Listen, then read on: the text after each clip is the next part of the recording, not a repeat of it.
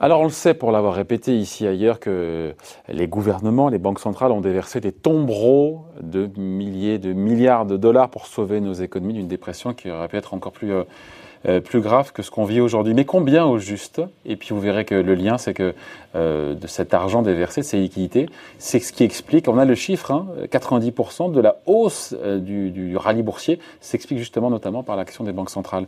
Bonjour John. Bonjour David, merci de me recevoir. Conseiller en stratégie d'investissement euh, chez Mirabeau. Euh, le calcul, euh, c'est pas vous qui l'avez fait, je crois que c'est Bank of America qui fait ce calcul, avec un chiffre qui donne le tournis, le montant total du soutien politique, budgétaire, monétaire dans le monde entier. Ce chiffre, je vous laisse le donner, hein, c'est quasiment 20 000 milliards de dollars, mais Comment on fait pour, pour réaliser l'ampleur d'un chiffre qui est quand même gigantesque, mais c'est tellement énorme qu'on ne s'en rend même plus compte en fait? Oui, euh, effectivement, on a vu ici. C'est la valse des milliards tout le temps. C'est la valse des milliards et on a vu que si on prend le, le précédent exemple qui était en 2008, donc la crise financière qui était considérée quand même comme une crise qui était euh, d'une ampleur euh, sans commune mesure, eh bien on voit que ici c'est beaucoup plus. C'est largement plus puisque on voit que selon les, les relances mondiales, tant budgétaires que monétaires, en 2020 on a euh, des relances qui sont de plus de 18 400 milliards de dollars. Donc c'est absolument mais fou. De vous à moi, on se dit que c'est colossal. En même temps, ça parle à personne ce chiffre, et en même temps, c'est colossal. Bah, écoutez, oui, si on prend l'exemple de, de, de, 2000, euh, donc de 2008, la crise de 2008, si on prend les bilans euh, des, du G6, des banques centrales du G6. C'est deux fois moins, c'est ça hein? Ah non, c'est encore moins. On était passé de 3 à 6 milliards. Là, on en est à 18 milliards. Donc euh, on est euh, six fois plus, euh, trois fois plus, pardon. Et, 6 000 milliards, on est passé de 6 000 milliards à 18 000, milliards. Donc on fait fois 3 en termes de soutien d'argent injecté dans l'économie, banque centrale, gouvernement, c'est trois fois plus lors de cette crise. C'est trois fois plus. Et ce qu'il faut surtout rappeler ici, c'est que, comme l'ont rappelé la Banque centrale européenne, mais surtout Jérôme Powell, c'est qu'il n'y a pas de limite. C'est-à-dire que euh, aujourd'hui, on se focalise pas sur le montant, on se focalise sur les effets euh, attendu et le soutien à l'économie des banques centrales. Il faut quand même rappeler qu'il y a des relances budgétaires, il y a des baisses de taux, il y a des mesures extrêmement ciblées qui ont été déversées, euh, qui ont été, euh, qui ont alimenté euh, l'économie en essayant de la faire rebondir. Mais évidemment, c'est la question qu'il faut se poser. Est-ce que ça sert? Est-ce que sans ces relances, eh bien, on serait dans, dans une autre, dans un autre paradigme? John, pour apprécier ce, ce, 18 000 milliards de dollars de relance mondiale, budgétaire, monétaire, euh, on peut le comparer au PIB mondial. C'est quasiment 20 points, 20% du PIB mondial. On se dit, mais euh, c'est énorme. Et puis quand on voit que, le, a priori, la récession mondiale sera de l'ordre de 5%, on se dit que c'est bien plus. En même temps, on se dit que si rien n'avait été fait, eh ben, la baisse du PIB mondial aurait été bien plus importante que les 5% qu'on attend, nous dit euh, le FMI ou le CDE. Exactement, donc vous l'avez dit, hein, c'est 20,8% euh, du PIB mondial qui a été injecté au cours des, des, des trois derniers mois seulement. C'est bien plus, mais on se dit que c'est bien plus que, c'est quatre fois plus que la baisse de PIB mondial, que la récession mondiale. Exactement. On a mis bien plus que ce que ça a baissé, sauf qu'on se dit que si on n'avait pas mis tout ça, la si on n'avait pas mis tout ça, ben on serait dans une autre situation. Ben et il euh, ne faut pas oublier qu'ici, c'est aussi à la fin le système financier que les banques centrales essayent de sauver, puisque c'est les prêteurs en dernier ressort, hein, les prêteurs pour les entreprises, mais aussi les prêteurs pour les particuliers. Et pour mettre en perspective donc ces, ces 20,8% du PIB mondial, si on se réfère à euh, la Banque centrale européenne, eh bien on voit que le bilan de la Fed devrait doubler euh, en 2020 par rapport à 2019. Et là, on voit que ça va, ça va être au, de 39% du PIB américain contre 19 l'année passée. Donc ce bilan, donc on voit qu'il il, est beaucoup plus élevé évidemment que le bilan euh, mondial parce que vous n'avez pas toutes les banques centrales qui ont mis autant d'argent dans le système et on sait très bien, notamment aux États-Unis, que si on n'avait pas euh, tenté de sauver le système financier, bah, il se serait potentiellement écroulé. Il faut rappeler ici que si vous relancez pas l'économie et notamment la consommation aux États-Unis qui fait plus de près de 75% du PIB, eh bien euh, vous êtes à euh, un effondrement total de votre économie. Donc ils sont pieds et poings liés avec ce type de secteur notamment.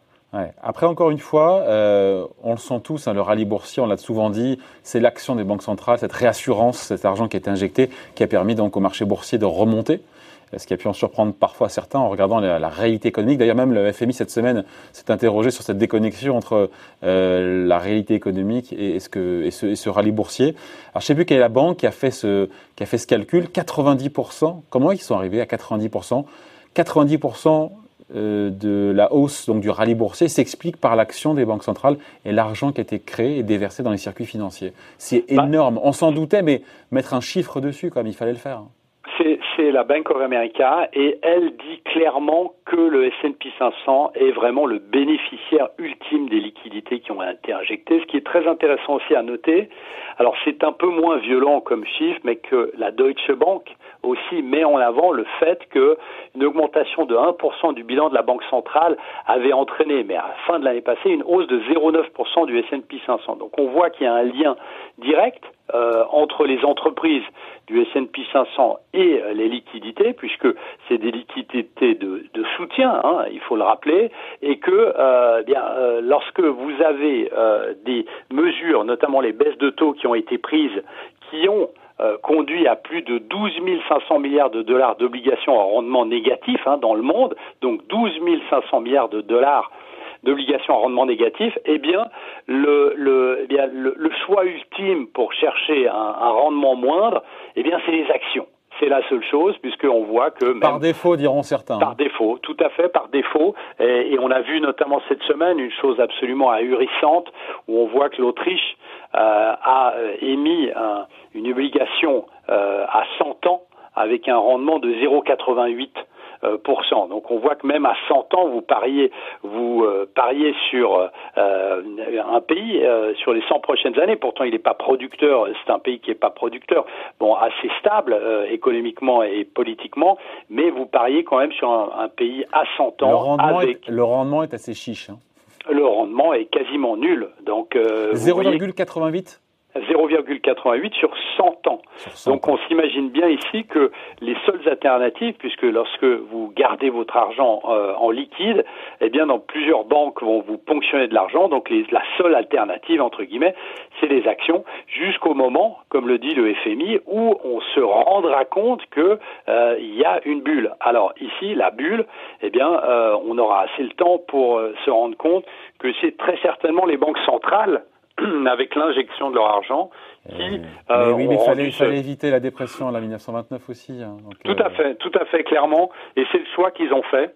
Euh, et euh, comme on l'a dit, pour revenir au coronavirus, puisque c'est quand même euh, le centre du sujet, eh bien, le gouvernement américain a dit très, dernièrement, notamment Steve Mnuchin, le, le secrétaire du Trésor américain, a dit que s'il y avait une deuxième vague de coronavirus, il ne fallait plus confiner euh, et entre le, le, la santé, je dirais, et l'économie, le choix a été fait. Et euh, ils ont vu, bien évidemment, que c'était euh, sans le recours des banques centrales, eh c'était quelque chose de dévastateur pour l'économie. Mais évidemment, d'un autre côté, vous avez une question sanitaire qui est très grave et euh, qu'il ne faut pas minimiser non plus. Ouais. Après, pour boucler la boucle sur le sujet, John, on se dit mais jusqu'à quand les indices boursiers vont justement rester corrélés au bilan des banques centrales? Et ça pose derrière la question justement du bilan des banques centrales. On a dit création monétaire, bilan qui explose. Euh, le problème, dit certains, mais quoi c'est est-ce que c'est le plafond? Est-ce qu'il y a un plafond en théorie? Est-ce que sky is the limit, comme nous disent les Américains? Ou est-ce que peut-être que la vraie difficulté, c'est pas, ça sera de le stabiliser, voire de le réduire, ce, bilan?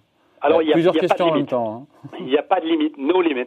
Euh, à, au bilan des banques centrales. On peut, euh, les, euh, les, les banques centrales peuvent le gonfler comme elles le veulent jusqu'au moment où on aura évidemment des problèmes d'inflation, ce qui n'est pas le cas aujourd'hui. Mais si on se réfère à ce que disent, comme je disais avant, Jérôme Powell, donc le président de la Fed, il dit qu'aujourd'hui, le, le, problème n'est pas le bilan de la Fed, le problème est de sauver l'économie. Ah, il a alors, raison. Hein. Alors, il a raison aujourd'hui. Le problème, c'est qu'à un moment, il faudra réduire ce bilan, et c'est à ce moment que ça pourrait poser problème. Ça serait, pardon, je coupe, le moment de vérité. On l'a vu, c'est fin 2018 quand la Fed annonce justement qu'elle va réduire la taille de son bilan et que là on se prend une grosse claque sur les marchés boursiers, c'est ça hein, Tout à fait. Et en plus, ce qui se passe, c'est que logiquement, lorsque vous réduisez la taille de votre bilan, eh bien vous augmentez aussi de l'autre côté les taux d'intérêt. Euh, et euh, on sait très enfin, bien ça équivaut. C'est pas pas que vous montez les taux, c'est que ça équivaut. Le fait de réduire la liquidité équivaut à une hausse de taux implicite. Tout à fait. Mais, mais, les banques centrales, si on prend l'exemple de 2018, eh ben vous avez eu la banque centrale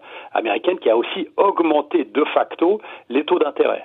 Et on sait qu'en augmentant les taux d'intérêt, eh bien vous avez les pays qui sont fortement endettés. Et eh bien évidemment vous avez les charges d'intérêt qui augmentent fortement. Et on pense évidemment à des pays du Sud comme l'Italie ou même la France. Mais euh, ça, c'est une autre chose. Et donc, il faut faire très attention dans la réduction du bilan. Il ne faut pas aller trop vite parce que on a. C'est pas pour aujourd'hui. Hein, c'est pas pour aujourd'hui. C'est pas pour aujourd'hui. C'est pas pour aujourd'hui. Mais il faut rappeler une chose, c'est que à un moment, il faudra le faire et que ça aura un impact puisque si on se réfère à ce que dit Bank of America et Deutsche Bank, s'il y a un lien direct entre les bilans des banques centrales et le S&P 500 et les marchés financiers, eh bien, dès qu'on va commencer à le réduire, vous aurez plus de volatilité et potentiellement bah, une baisse des marchés. 90%, on finit là-dessus, John, c'est quand même énorme. Que 90% de la hausse des marchés boursiers depuis le début de l'année s'explique par l'action des banques centrales et les injections de liquidités. Euh, moi, j'aurais dit euh, plus de 50, mais 90, ça me paraît énorme quand même. Hein. C'est fou parce que, en fait, on constate, si c'est vrai euh, et si les calculs sont exacts, que les, les indices sont pieds et poings liés avec les banques centrales. Les indices boursiers administrés par des banques centrales, diront. Alors, certains diront ça, alors d'autres diront que c'était aussi tiré par des, des, valeurs de croissance, vous savez, les, les fameux FANG euh, et les, les, grosses valeurs. Les FANG, les Facebook, Amazon, Netflix, Google, hein, c'est ça Exactement, mais elles-mêmes par les banques centrales et les liquidités des banques centrales.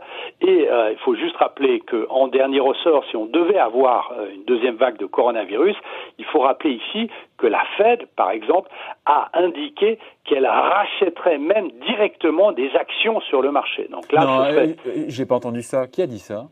Non, euh, c'était en dernier ressort. C'est le, ah, dernier ressort, c'est le, fameux, le fameux outil, le dernier outil de la caisse à outils. Euh, si on devait retourner euh, avec une pandémie forte et potentiellement un reconfinement, eh bien, la banque centrale, la Fed, pourrait théoriquement racheter des actions directement sur le marché. Donc là, vous seriez plus à 90%, vous seriez plutôt à 95%. on entrerait dans une nouvelle dimension là, quand même. Hein. Totalement, d'une dépendance totale. On n'en est pas encore là. Merci pour cette explication signée John Plassard, conseiller en stratégie d'investissement chez Mirabeau. Merci, Merci John. Bon week-end. Bye. Très bon week-end.